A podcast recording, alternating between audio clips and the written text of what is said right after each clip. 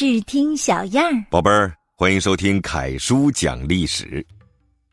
上一集啊，我们讲了杯酒释兵权，这一集凯叔给你讲一个人。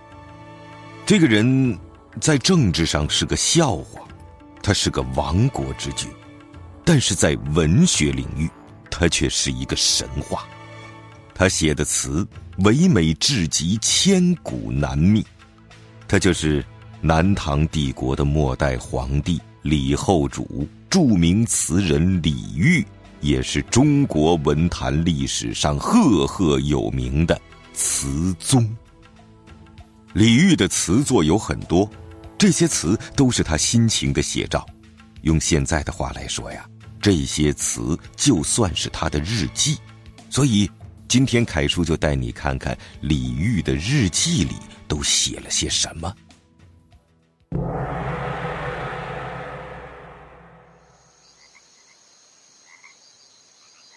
公元九百五十九年夏季的一个傍晚，郑王李煜的府邸里，蝉鸣阵阵，蛙声片片。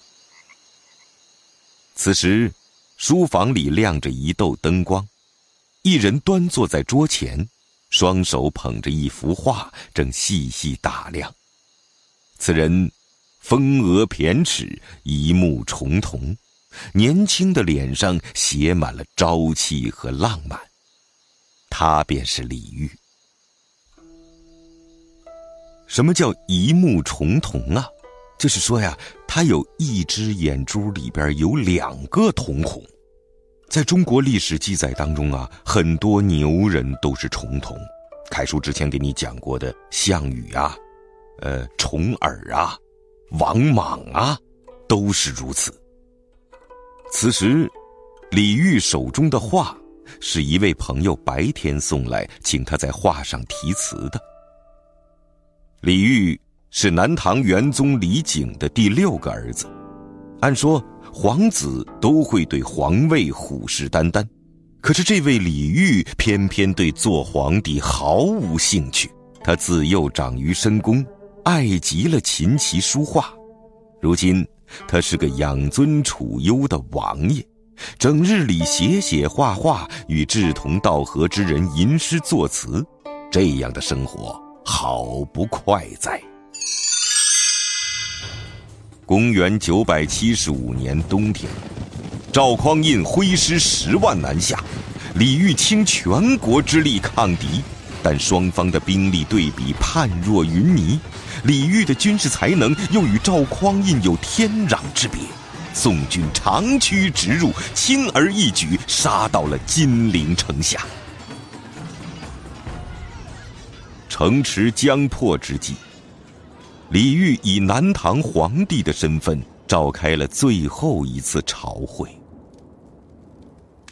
百官到齐之后，只见李煜端坐在皇位上。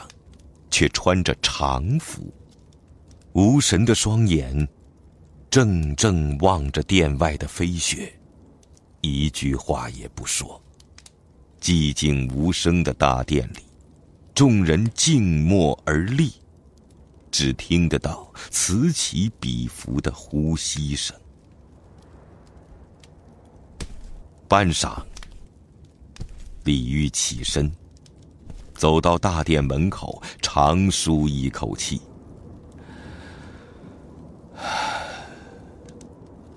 钟青，随朕去太庙吧。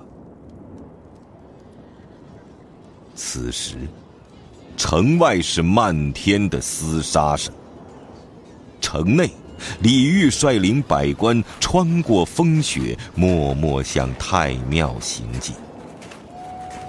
途经教房的时候，李煜无意中听见了乐工整理乐器的声音，他苦笑一声：“唉，国亡了，我就是亡国之君，戴罪之身。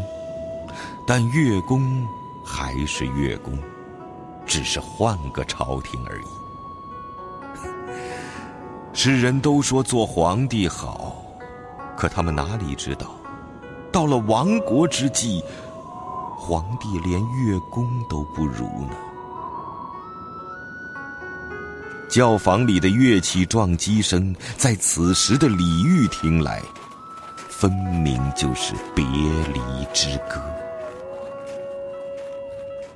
当李煜到达宗庙的时候，宫女们已经备好了祭祀的一应物品。看到这些宫女，李煜心里又是一阵酸楚。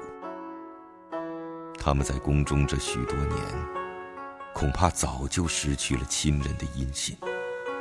若是宋军攻进来，这些宫女恐怕不是被发配为奴，就是被潜入民间。那个时候，他们可怎么办呢？好了，宝贝儿，今天的精彩故事就先讲到这儿了。